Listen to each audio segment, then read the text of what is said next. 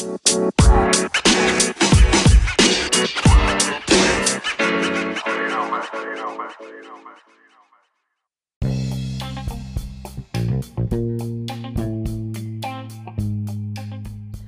à toutes et à tous. Nous sommes heureux de vous retrouver aujourd'hui pour un nouvel épisode de notre série Les secrets de la géopolitique sur la géopolitique du monde, à écouter partout et par tous. Je suis en compagnie de Corentin et Lucie pour vous amener au Moyen-Orient, l'une des régions les plus conflictuelles du monde. Carrefour civilisationnel, mosaïque religieuse et réservoir pétrolier, cet espace entre Europe, Asie et Afrique et plus précisément entre la Méditerranée orientale, la péninsule arabique et l'Asie méridionale, est un enjeu crucial pour la sécurité internationale. En effet, Marie, le Moyen-Orient a longtemps été dominé par le conflit israélo-arabe suite à la création de l'État d'Israël par l'ONU en 1948 après la Seconde Guerre mondiale. Depuis la fin de la guerre froide, il a vu se développer de nouvelles formes de conflictualité, à savoir l'émergence de situations dans lesquelles au moins deux acteurs vont s'opposer à travers un désaccord, et ainsi échouer les nombreux processus de paix qui ont été tentés. La paix, qui je le rappelle, est à la fois un état atteint par la négociation à l'absence de conflit et l'aspiration à vivre dans la concorde. Donc aujourd'hui, avec nos nombreux invités qui sont des spécialistes en la matière, nous verrons pourquoi les conflits au Moyen-Orient parviennent-ils difficilement à aboutir à un processus de paix durable. Nous commencerons tout de suite par accueillir nos premiers invités, Quentin et Théo, qui sont deux démographes spécialistes du Moyen-Orient. Bonjour Théo, pouvez-vous nous indiquer quels sont les facteurs de conflictualité du Moyen-Orient? Eh bien en effet, c'est la question principale et peu connue du grand public. Cette région constitue un exceptionnel conservatoire de la diversité humaine, une grande diversité de peuples religieux notamment. Ce qui nous amène donc à notre premier facteur, qui sont les différentes origines ethniques. Il y a majoritairement beaucoup plus de nationalités arabes que d'autres nationalités ou religions, car 250 millions sur 400 millions d'habitants ont des nationalités arabes. La langue se déchire en plusieurs dialectes, comme l'égyptien ou le syro-libanais. En Israël, 75% de la population parle l'hébreu et 25% de la population restante sont de nationalités arabes ou de religion musulmane plus précisément. Cela montre une diversité linguistique et donc une possibilité d'incompréhension entre les peuples. Les Kurdes, quant à eux, réclament la création d'un État, car ils sont minoritaires et disposent d'un statut d'autonomie. Cette réclamation se traduit par des grèves et des manifestations pas toujours pacifiques. Le deuxième facteur que je vais vous présenter sont les différentes religions. Concernant l'islam, il y a 300 millions de pratiquants, dont 75% sunnites et 25% chiites, qui sont répartis dans différents pays. Et le christianisme, quant à lui, représente 10 millions de pratiquants. Mais il y a deux importantes communautés chrétiennes au Moyen-Orient, les maronites libanais et les coptes égyptiens. Cette diversité religieuse entraîne un conflit d'idéologie au sein des pays. Et bien évidemment, le dernier facteur sont les ressources qui sont convoitées. Il y a une tension entre États riverains du Nil, car en effet, les pays du Moyen-Orient sont touchés par le climat environnemental et des terres arides. Le Moyen-Orient concentre 48% des réserves mondiales de pétrole et 43% de celles de gaz, ce qui attise la convoitise des autres pays qui ne bénéficient pas de ces réserves. On parle ici bien évidemment d'inégale répartition. Merci beaucoup Théo. Et maintenant, Quentin, pouvez-vous nous dire si ces facteurs de conflictualité sont-ils spécifiques au Moyen-Orient ou si la situation peut encore évoluer? Malheureusement, cette situation n'évolue pas du tout. Elle est spécifique au, Moyen-Orient, car c'est une région située dans un carrefour, avec des différenciations culturelles, c'est une zone de mélange. Cette complexité inter- et intraterritoriale est unique au monde, ce qui fait du Moyen-Orient le foyer majeur de conflictualité du XXIe siècle. Merci à tous les deux pour votre intervention. Après cette synthèse qui a permis à nos chers auditeurs, on l'espère, de comprendre pourquoi le Moyen-Orient est qualifié par certains spécialistes de poudrière du monde, nous allons nous intéresser à un conflit majeur, le conflit israélo-palestinien. Demeuré irrésolu depuis plus d'un demi-siècle, la question palestinienne exerce une influence déstabilisante sur la région. Tout d'abord, Alicia, une question évidente pour nos invités. Quels acteurs le conflit israélo-palestinien met-il en jeu? Simplement, les acteurs de ce conflit sont la population juive d'Israël et la population musulmane de Palestine. Dans les années 1930, à cause de la persécution et de l'antisémitisme en Europe, beaucoup de juifs migrent vers la Palestine, territoire qui est musulman. En 1947, les Nations Unies votent un plan de partage de la Palestine entre les juifs et les musulmans. De plus, des pays tels que l'Égypte, l'Irak, la la Syrie ou encore le Liban se mêlent de ce conflit en lançant des assauts contre l'Israël. Merci Alicia. Maintenant, Gabin, pouvez-vous nous expliquer quelles sont les causes de ce conflit? Le conflit israélo-palestinien a une forte dimension religieuse. En effet, Israël est reconnu comme un État juif, tandis que la Palestine est reconnue comme un État musulman. À cela s'ajoute l'envie de chacun d'avoir un État propre et indépendant. Les causes de ce conflit sont donc des raisons religieuses ainsi que politiques. D'accord, nous comprenons donc que les motivations principales sont religieuses et politiques. Pouvez-vous continuer sur quels sont les moyens mis en place et quelle est la nature du conflit? Ce conflit est asymétrique car les moyens utilisés ne sont pas les mêmes. Les armes ont un pouvoir qui tend vers une guerre absolue en mettant en, œuvre tous les moyens possibles. Par exemple, la Palestine attaque Israël grâce à des tirs de roquettes pour affirmer sa légitimité. Leur but est de construire des tunnels d'infiltration vers Israël. Celui-ci exprime le droit de se défendre en tuant 15 membres palestiniens et en effectuant 130 frappes militaires. Leur but est à eux de désarmer les Palestiniens. Merci beaucoup, Gabin. Maintenant, Julie, pouvez-vous nous dire quelles sont les conséquences de ce conflit asymétrique dans cette région du monde et y a-t-il des tentatives de résolution afin d'y mettre un terme? Eh bien, depuis mai 2021, il y a un regain de violence entre Israéliens et Palestiniens, dont les causes sont les tentatives de colonisation, d'expropriation, des contrôles de territoire et des incarcérations massives pardon, de la part des Israéliens. Le peuple palestinien exprime donc sa colère et sa frustration en manifestant, ce qui provoque des heurts. L'ONU a décidé de ne pas intervenir, mais pousse au dialogue les Israéliens et les Palestiniens pour reprendre les négociations de paix. En parlant de paix, plusieurs plans ont été trouvés. Il y a tout d'abord les accords d'Oslo en 1995 qui mettent en place la solution à deux États, qui consiste à séparer le territoire en deux, ce qui permettrait à chacun d'avoir un État avec leurs propres institutions, leurs propres représentations, fêtes nationales, culture et histoire. Cependant, il y a plusieurs obstacles à ce plan. Les mêmes terres sont revendiquées par les Palestiniens comme par les Israéliens, les colonies israéliennes s'étendent et mettent à mal la création d'un État continu et viable dans le futur, et le manque de confiance entre les Palestiniens et les Israéliens, ainsi que le manque de volonté de la part des politiques, mettent en, en danger cette solution. D'autre part, une autre idée a été trouvée, celle de la confédération. Les deux États euh, éliraient des représentants communs pour gérer d'une manière commune l'État. Néanmoins, pour avoir une confédération, il faudrait déjà d'abord la création euh, d'une constitution d'un État palestinien. Merci à vous trois euh, pour cette intervention. Donc, euh, je rappelle juste, nous venons d'entendre Alicia, Gabin et Julie, qui sont les auteurs du livre La Palestine en 10 questions, apparaître très prochainement aux éditions Sud-Ouest. Nous allons passer euh, tout de suite à la première guerre du Golfe, qui va débuter en 1990, provoquée par l'annexion du Koweït par l'Irak de Saddam Hussein. Nous accueillons Margot et Mathis, enseignants-chercheurs à l'IFRI, l'Institut français des relations internationales. Alors Margot, la première guerre du Golfe, conflit interétatique ou asymétrique Cette question est complexe car tout d'abord, on peut considérer que la première guerre du Golfe est un conflit interétatique du fait des nombreux pays qui s'affrontent entre eux. Tout d'abord, l'Irak est un pays qui souffre de crises financières comme sociales c'est pourquoi, le 2 août 1990, le dictateur irakien Saddam Hussein décide d'envahir son pays voisin, le Koweït, suite à des motivations économiques et commerciales avec une volonté de soumission de la part de l'Irak à l'encontre du Koweït. En effet, ce dernier possédait de grandes réserves pétrolières et séparait matériellement l'Irak du golfe Persique, atout stratégique de la commercialisation maritime. Mais cette invasion militaire est contraire au nouvel ordre politique du système westphalien de la fin du XVIIe siècle, son principe étant d'instituer le concept de frontière avec pour souverain les pays à l'intérieur. Cette attaque n'est donc pas acceptée mondialement et une coalition de 34 pays attachés à ses fondements se forme pour contrer les envahisseurs. Nous comprenons donc toute la complexité de la question. Et l'ONU dans tout ça, Matisse, va-t-elle arriver à imposer la paix?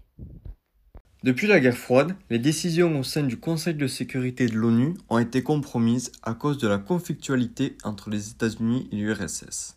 Le principe de sécurité collective était donc impossible à réaliser pour assurer des avis communs sans volonté d'être supérieur à un pays.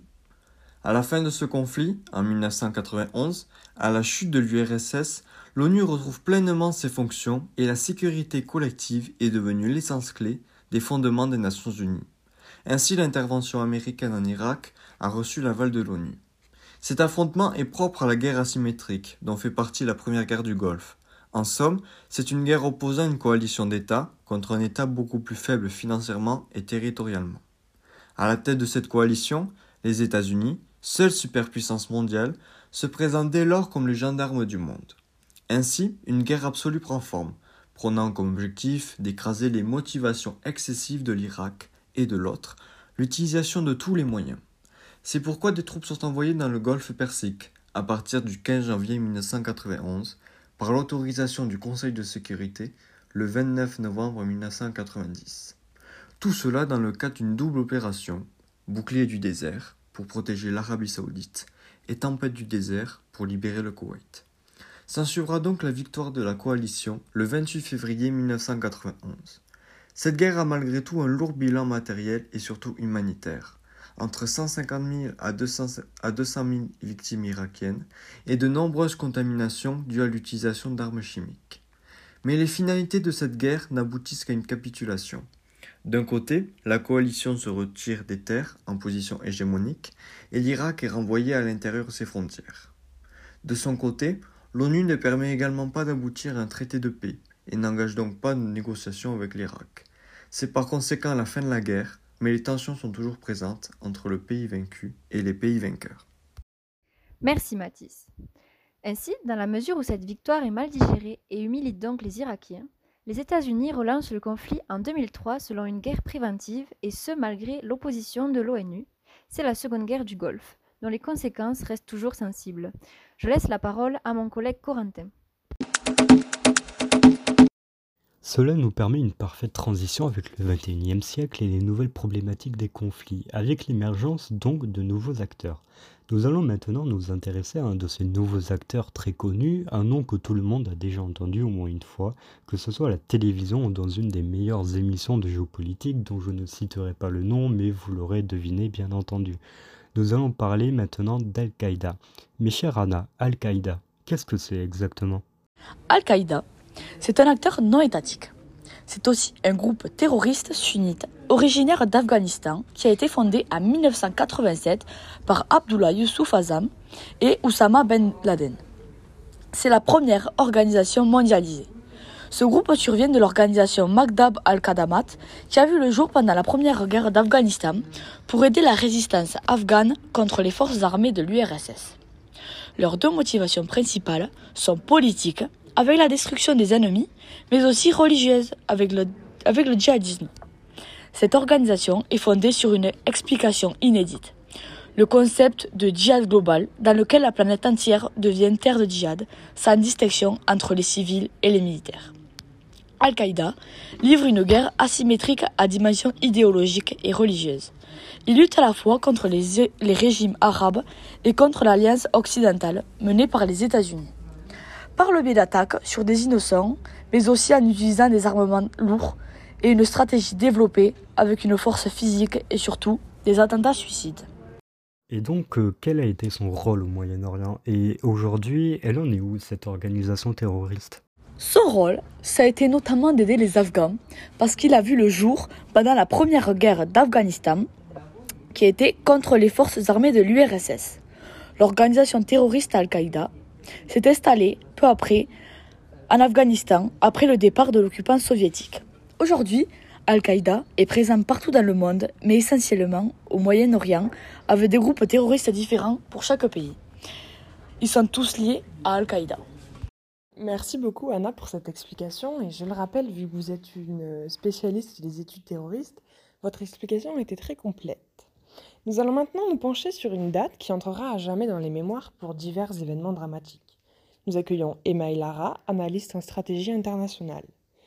Qu'est-ce que vous, pouvez rajouter sur la mission d'intervention des États-Unis qui vient en lien avec ce groupe terroriste?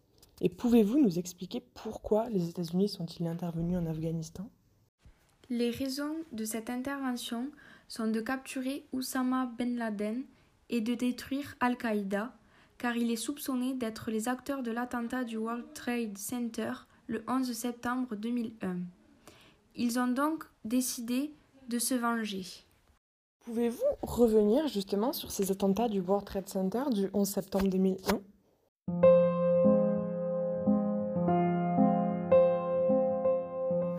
Bien sûr, bien sûr. Donc, ben, en fait, ce qui aurait dû ne jamais euh, se produire euh, arriva. Donc, euh, la tour nord du World Trade Center est percutée par un avion à 8h46. et puis, quelques minutes après, ben, c'est la tour sud.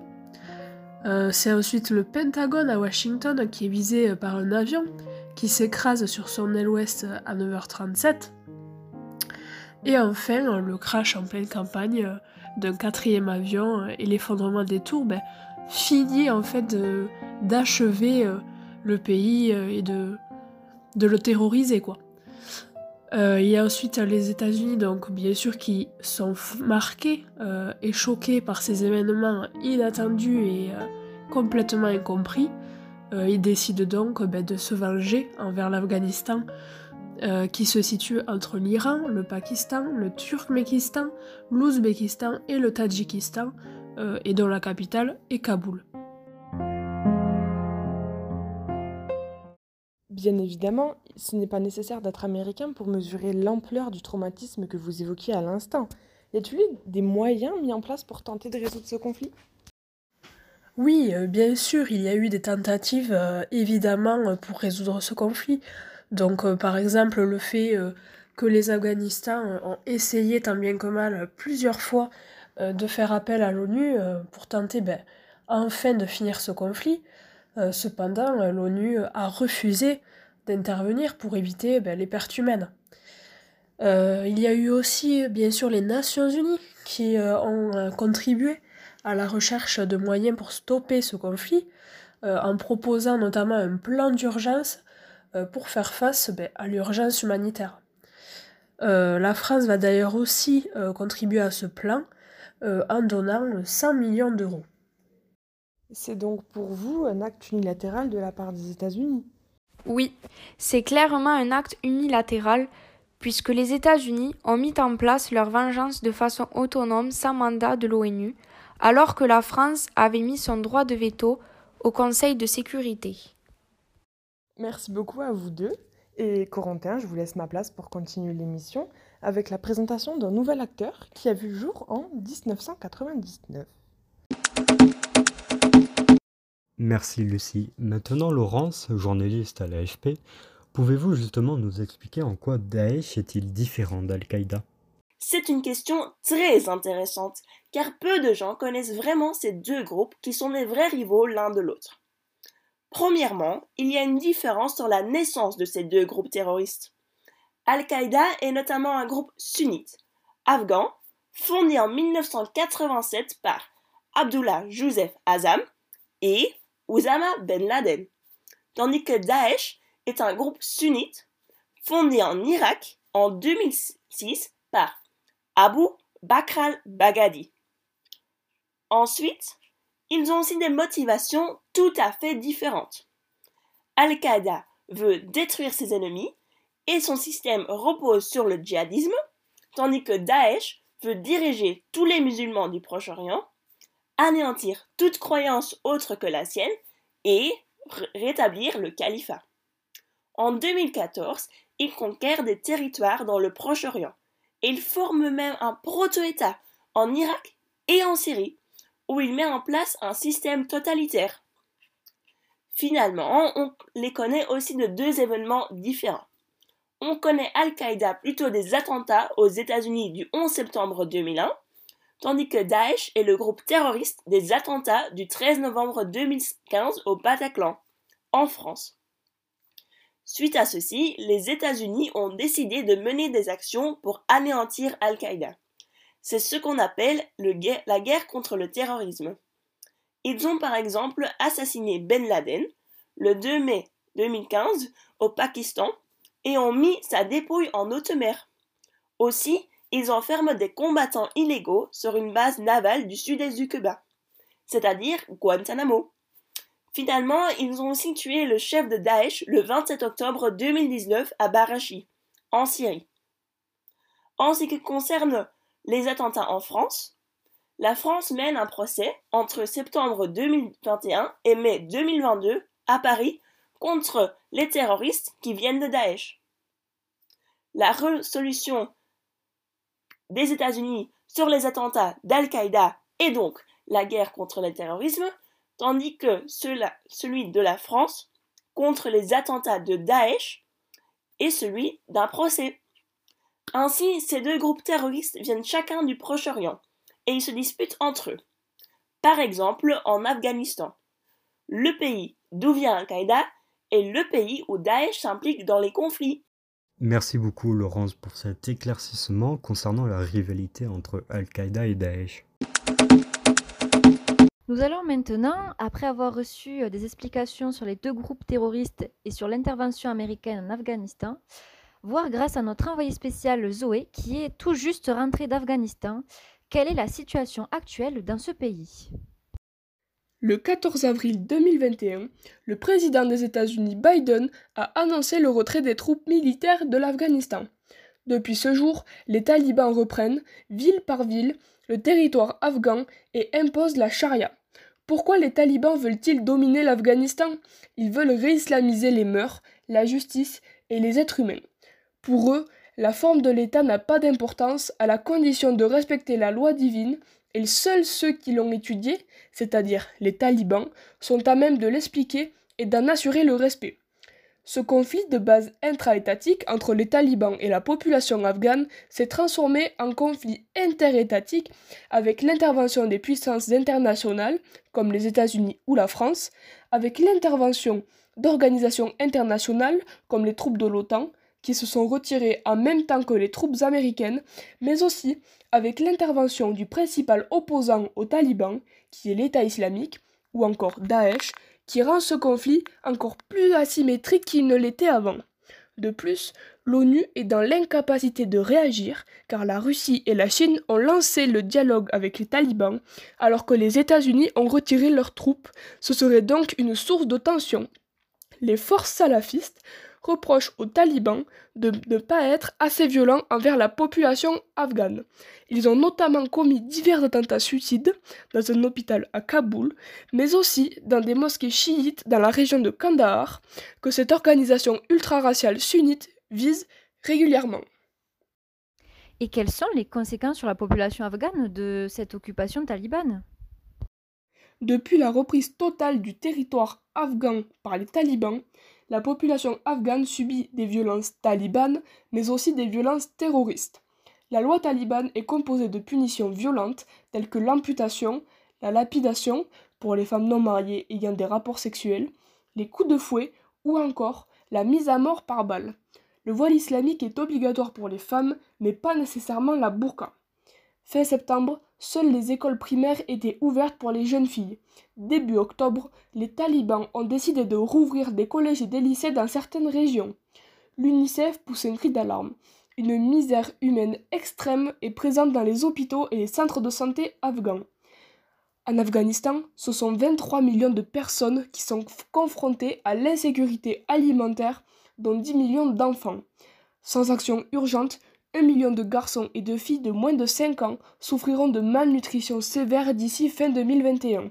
Le plan alimentaire mondial estime un besoin de 220 millions de dollars par mois pour financer l'aide humanitaire en Afghanistan.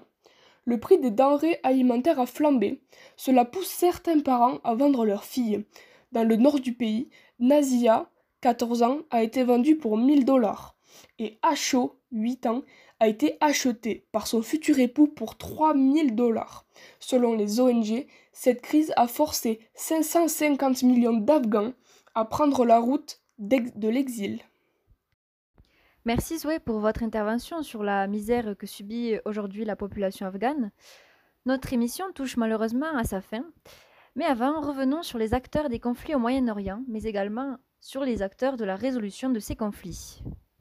Et donc maintenant Fatima, vous qui êtes spécialiste de l'islam et du Moyen-Orient, pouvez-vous juste nous dire quels sont les acteurs des conflits?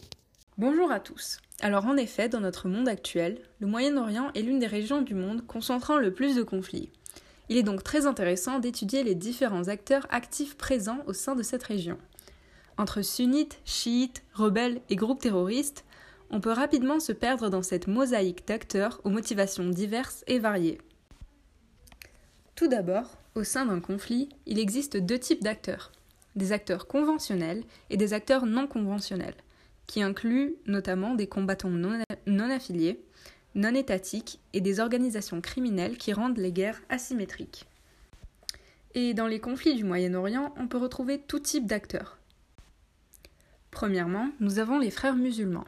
Cette confrérie, créée en 1928 par Hassan el-Banna en Égypte, a pour objectif initial de limiter l'influence de l'emprise laïque occidentale qui gagnait du terrain au sein du pays. Un de ses représentants est le Qatar, qui a notamment contribué à l'ascension de la confrérie dans plusieurs pays du Proche-Orient. L'islam est une religion complexe, dont les interprétations se sont multipliées au fil des siècles. Parmi ses branches principales, le sunnisme est majoritaire. Il représente environ 85% des musulmans dans le monde. L'Arabie saoudite constitue la principale puissance sunnite du Golfe. Mais pour ce qui est des conflits au Proche-Orient, les djihadistes salafis se retrouvent au premier plan. Parmi eux, les deux plus grands groupes terroristes islamistes, Al-Qaïda et Daesh, ils constituent des acteurs non conventionnels. En effet, leurs motivations sont idéologiques et religieuses, et ils mènent une lutte asymétrique contre le monde occidental et les infidèles. Les sunnites, eux, représentent seulement 10% des musulmans, et les musulmans chiites constituent une minorité dans une grande partie des pays du Proche-Orient. L'Iran est incontestablement la puissance chiite du Moyen-Orient, la Syrie du dirigeant Bachar al-Assad, qui vient lui-même d'une branche chiite de l'islam, bénéficie notamment de son aide pour ses attaques contre l'État islamique. En Irak, les acteurs chiites sont également importants. Après la lutte de Saddam Hussein, les chiites, majoritaires dans le pays, prennent le pouvoir et se rapprochent de l'Iran. À tout cela s'ajoutent d'autres groupes irréguliers, tels que les rebelles. Ils sont présents en Syrie, avec l'armée syrienne libre, et ils souhaitent notamment renverser le gouvernement de Bachar al-Assad. Et donc vous, Anne-Laure, vous qui êtes diplomate de l'ONU, pouvez-vous nous dire quels sont les acteurs des résolutions maintenant? En effet, cette vaste région de conflit dispose tout de même de multiples acteurs souhaitant la résolution de ces derniers. Par exemple, l'ONU répand une sécurité collective dans cette arc des crises. Le terme de sécurité collective s'est développé dans les années 1930 suite à la tentative de réponse au déchaînement de violence des deux guerres mondiales du XXe siècle. En l'occurrence, l'ONU, une coalition regroupant, regroupant 28 États et 700 000 hommes, dont 510 000 pour les États-Unis, persiste dans une idée de médiation au sein de cette zone géographique à risque. On repère effectivement l'hyperpuissance des États-Unis avec sa volonté d'imposer son opinion au sein de, des conflits, avec ses 510 000 hommes luttant avec l'ONU, le pays se considère en tant que gendarme du monde. Et oui, depuis 1947, lorsque les États-Unis ont dû intervenir pour assurer les valeurs occidentales sur les territoires grecs et turcs, ils se considèrent comme tels. Le discours de Truman face au Congrès évoque alors l'expression de gendarme du monde. L'accès aux ressources pétrolières a longtemps été le moteur principal de la politique étrangère des États-Unis au Moyen-Orient, ainsi, ils n'hésitent pas à soutenir des coups d'État pour empêcher la nationalisation du pétrole dans ces pays. Ils ont alors des ambitions unilatérales et multilatérales contre l'axe du mal. Ils assurent tout de même une présence de la coalition internationale au Moyen-Orient. En définitive, non seulement les Américains jouent un rôle majeur de résolution, mais aussi des brigades françaises, britanniques, saoudiennes, égyptiennes, syriennes et koweïtiennes prennent part dans ce conflit sous tutelle de l'ONU. Merci il est maintenant l'heure de se quitter. Donc, nous avons vu à travers les diverses interventions pertinentes de nos invités que le Moyen-Orient est le théâtre de multiples conflits régionaux impliquant des acteurs internationaux étatiques et non étatiques agissant à différentes échelles pour prendre parti ou œuvrer à la résolution du conflit. La paix durable semble ainsi difficile à imposer dans cette région du monde du fait de la division des sociétés en identités plurielles, de l'usage régulier de la violence, que ce soit par les groupes terroristes ou de la récurrence des interventions étrangères des puissances occidentales et régionales. Merci à tous nos invités de s'être déplacés sur notre plateau. Nous nous retrouvons la semaine prochaine pour un nouvel épisode sur les secrets de la géopolitique. Bonne, journée.